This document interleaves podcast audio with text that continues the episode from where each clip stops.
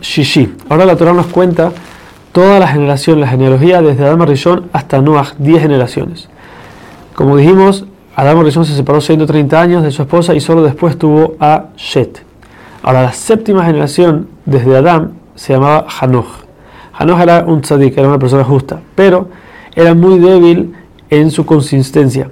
Quiere decir que él, si hubiera estado mucho tiempo en la tierra, hubiera pecado, lo hubieran arrastrado a pecar. Por eso Akosh lo que hizo fue que se lo llevó antes de tiempo, lo mató antes de tiempo, para que muera justo y así no peque y pierda su olamaba.